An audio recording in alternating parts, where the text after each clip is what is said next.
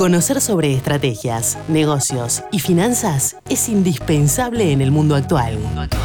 Hoy, junto a Sergio Tertucio, abordaremos un tema primordial que nos permitirá aprender conceptos para alcanzar nuestras metas y el éxito. Manos a la obra. ¿Qué tal? ¿Cómo les va? Un nuevo episodio y un tema a tratar muy pero muy importante eh, corriendo ya este mes de diciembre del 2021 y es que vamos a tratar de responder una pregunta muy importante. Si se repite la historia, ¿y a qué me refiero? Si se repite la historia de las distintas crisis que hemos tenido, crisis financieras, y que pueda llegar a estar sucediendo en este caso con las criptomonedas. En primer lugar, una crisis obviamente trae sus dolores, trae sus problemas, pero también trae correcciones, trae ajustes, adecuaciones que nos han permitido a través de la, historia poder evolucionar. Entonces, vamos a tratar de ir llevando adelante esta respuesta a esta pregunta si se está repitiendo la historia. Y vamos a comenzar, obviamente, a entender que la primer revolución industrial que fue un gran cambio para la humanidad, produjo también cambios como por ejemplo la creación oficial y formal el 17 de mayo de 1792, reitero, 1792, el nacimiento de Wall Street, la Bolsa de Nueva York. ¿Y por qué digo esto? Primera revolución industrial, comienza a unirse los corredores de bolsa, eh, crean, se, se establecen en un comité para poder controlar el flujo de acciones que en aquellos tiempos era negociado libremente y principalmente en la calle, en las veredas de Wall Street. Esto, si bien ya habían mm, un siglo antes había comenzado eh, las bolsas, por ejemplo, en Europa, el mercado de valores, pero quiero tomar como primer hito esta fecha, 17 de mayo de 1792, nace Wall Street eh, y comienza todo lo que eh, em, tenemos hasta la actualidad como bolsa de valores. Esta bolsa de Nueva York, Wall Street, crece tan rápido producto de la segunda revolución industrial que la que le permite a Estados Unidos y a la bolsa de Wall Street superar a la bolsa de Londres, que hasta ese momento era la principal bolsa que tenía el mundo. Esto es ya a partir de la finalización de la Primera Guerra Mundial. Muy bien, ¿por qué tenemos que comenzar con la bolsa? Para poder entender la unión entre revoluciones industriales o revoluciones que han marcado la evolución, junto con las crisis que han tenido.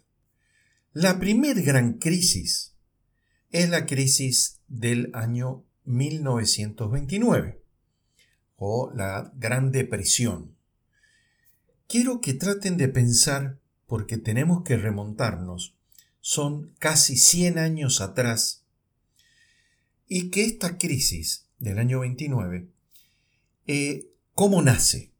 Esta crisis eh, nace a partir de cinco años anteriores de euforia, de euforia en los mercados, eh, toda la década del 20, posterior a la primera guerra, a la finalización de la Primera Guerra Mundial, en Estados Unidos es una década de mucho crecimiento. Para que ustedes tengan una idea, las acciones, el valor de las acciones, en solo cinco años de esta euforia, creció por cinco. Es decir, crecían eh, muy fuerte y crecieron, llegaron a crecer y a valer hasta cinco veces más en solo cinco años. Y aparece entonces, eh, producto de esta euforia, producto de esta eh, sobrevaloración, ocurre el primer gran día negro, que fue llamado el jueves negro del 24 de octubre del año 29, seguido por el lunes 28 y martes 29, también denominados negro, que eh, en donde la caída en la bolsa fue tan grande que para que tengamos una idea, terminó siendo de una pérdida de casi 30 mil millones de dólares. Recuerden, estamos hablando del año 29, hace 100 años atrás, que para que tengan una idea, en ese momento representaba 10 veces el presupuesto de los Estados Unidos y es o era o fue mucho más que lo que gastó Estados Unidos en la Primera Guerra Mundial. Esto para que tengamos una idea de la magnitud.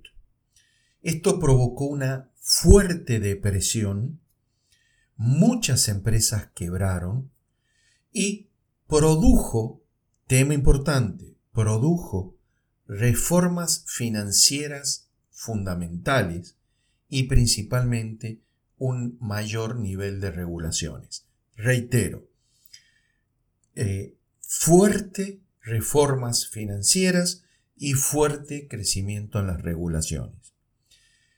Para ir recapitulando, creación de eh, Wall Street 1792, después de la Primera Guerra Mundial, la bolsa de Estados Unidos eh, crece en valor y supera la de Londres, que hasta ese momento eh, fue y lideró la primera revolución industrial y gran parte de la segunda o inicio de la segunda. Década de euforia, crecimiento por 5 de las acciones, hasta este, ese octubre negro del año 29, que, como les dije, produjo depresión y trajo como eh, correcciones las reformas financieras y las regulaciones. Una anécdota que creo que es muy importante, eh, porque está escrito y forma parte de la, de la cultura, de que cómo, cómo surgió esta corrida en la bolsa, esta caída de las acciones. Y se cuenta historia de Joe Kennedy, fundador del clan Kennedy, que llegó a tener hasta un presidente en Estados Unidos, hablando con su limpiabotas semanas previas a esta, a estos, a esta crisis.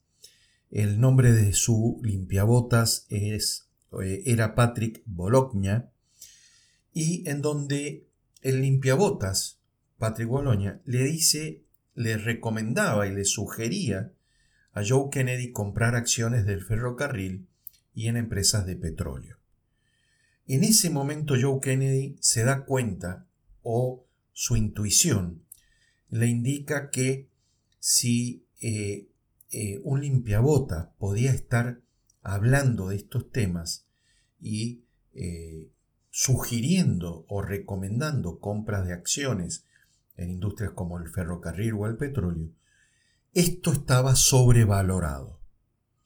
Y tomó la decisión y fue uno de los primeros que comenzó a vender sus acciones, que en ese momento estaban en un precio alto, y esto obviamente provocó la corrida de la bolsa.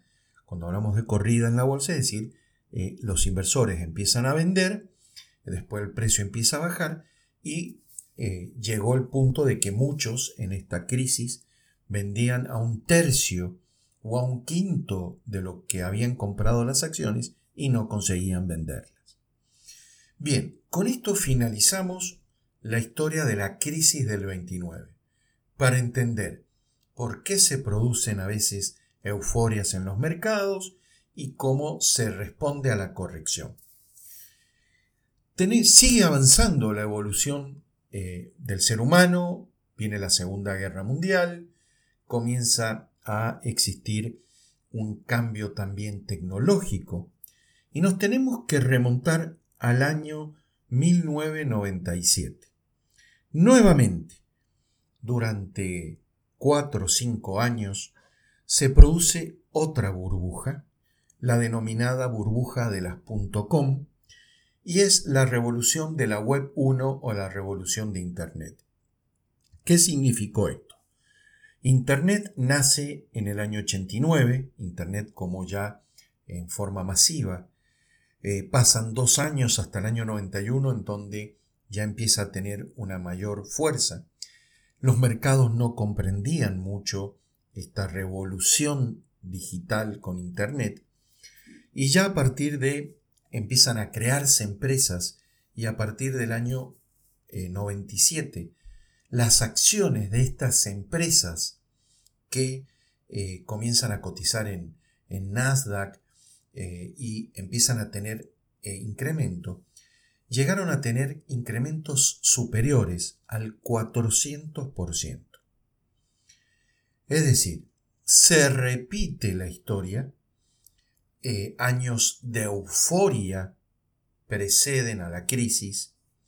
Esta es una crisis nativo digital con Internet y principalmente se debió a la sobrevaloración, palabra que se repite, de las acciones y a un gran juego de especulación y utilización de la liquidez que en ese momento había.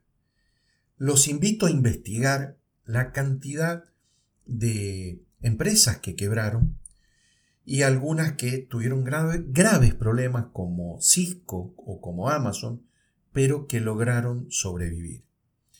¿Qué aprendimos o qué podemos aprender de esta primer crisis del 29, de esta crisis del año 97 al 2001 de la burbujas.com? Es que se repite principalmente la sobrevaloración de acciones, la sobrevaloración eh, de los valores de las empresas, de sus acciones, el eh, trabajo de mucha gente que con políticas de inversión oportunistas, especulativas, llevaron a esta situación. Obviamente el mercado fue corrigiendo y se produjo también grandes correcciones en el mercado. Por ejemplo, entre el año 2000 y 2003 desaparecieron 4.854 compañías de Internet. Reitero, 4.854 empresas entre 2000 y 2003 desaparecieron. Por lo tanto, hubo una corrección en el mercado y obviamente produjo nuevamente reformas financieras, reformas en las valuaciones de las compañías y nuevas regulaciones. ¿Qué hemos aprendido de estas historias? Que, eh, por ejemplo, en esta de las .com, el cambio de expectativas sobre las empresas mm, fue dándoles a los inversionistas de que esta nueva economía no era tan distinta a la economía que venía precediéndola, que el dinero invertido debe recuperarse en un plazo razonable y que los modelos de negocios en ese momento, basándose en el B2C eh, subestimaban la complejidad, los costos de logística, de distribución, y que obviamente esa economía de abundancia, este, obviamente no iba a tener la recompensa al retorno de esa inversión. Em, esta revolución de Internet también produjo el tema de, un mayor nivel de información. Obviamente ya empiezan a haber economistas, empresarios, que empiezan a predecir esta caída y obviamente que esta burbuja en algún momento iba a estallar. Por eso, hoy, ya ha pasado 20 años de la caída de las .com, casi 90 años de la crisis del 29, vemos que hay bases comunes para poder decir de que puede repetirse la historia, puede estar hoy repitiéndose la historia, luego de que eh, las el valor, por ejemplo, de Bitcoin de 69 mil dólares ha caído y llegó a tocar casi los 40 mil dólares en su caída. Este, hoy está recuperado a un nivel de, casi 50 mil. Eh, podemos decir que hay puntos en común y que a partir de que la historia nos permite entender qué pasó, podemos llegar a decir qué es lo que puede llegar a pasar.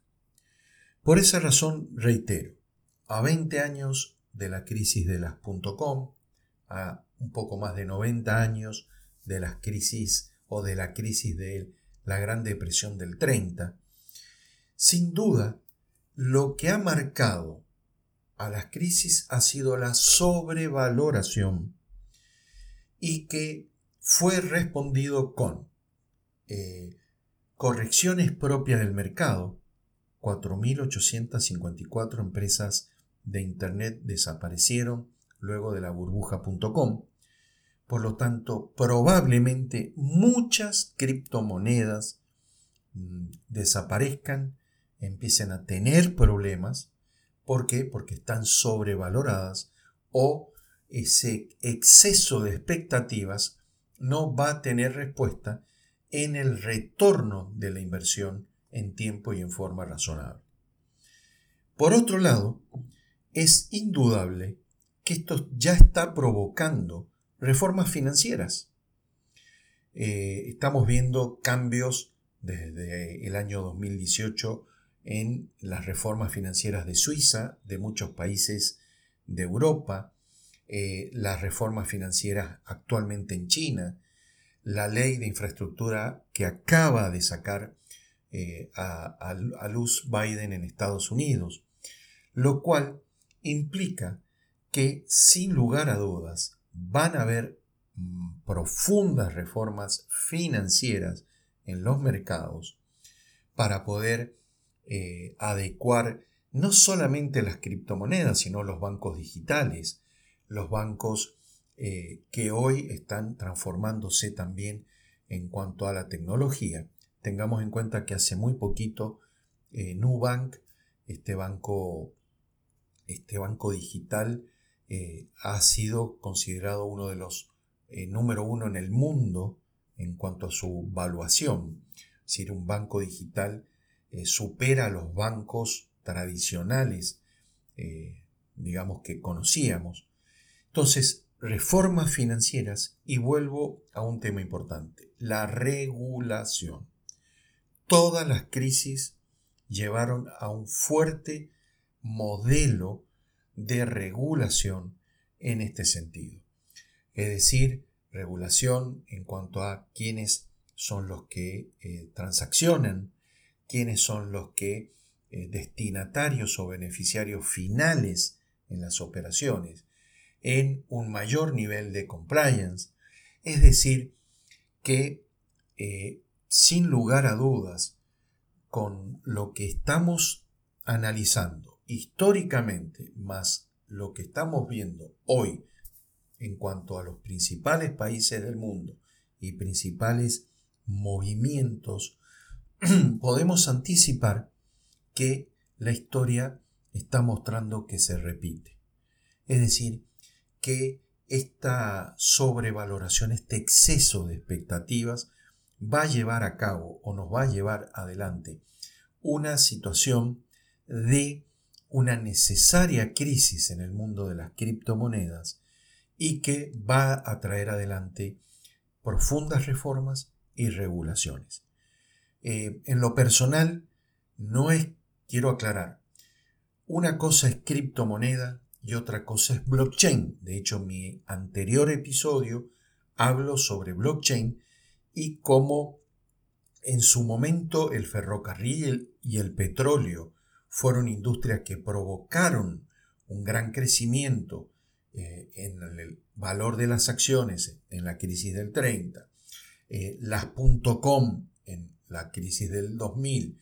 Es decir, blockchain, la tecnología, es fundamental y va a producir y está produciendo la revolución digital.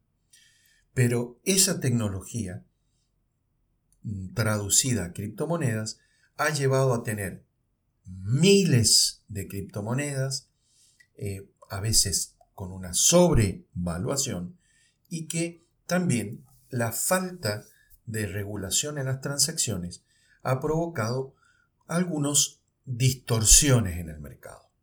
Por lo tanto, reiteramos, ¿se repite la historia? Creo que sí, una necesaria crisis en las criptomonedas, porque deben haber correcciones del mercado, muchas criptomonedas desaparecerán o se transformarán, muchos inversores no recuperarán su dinero y obviamente van a quedar fuertemente proyectos que realmente sean sustentables, sostenibles a través del tiempo en este tema.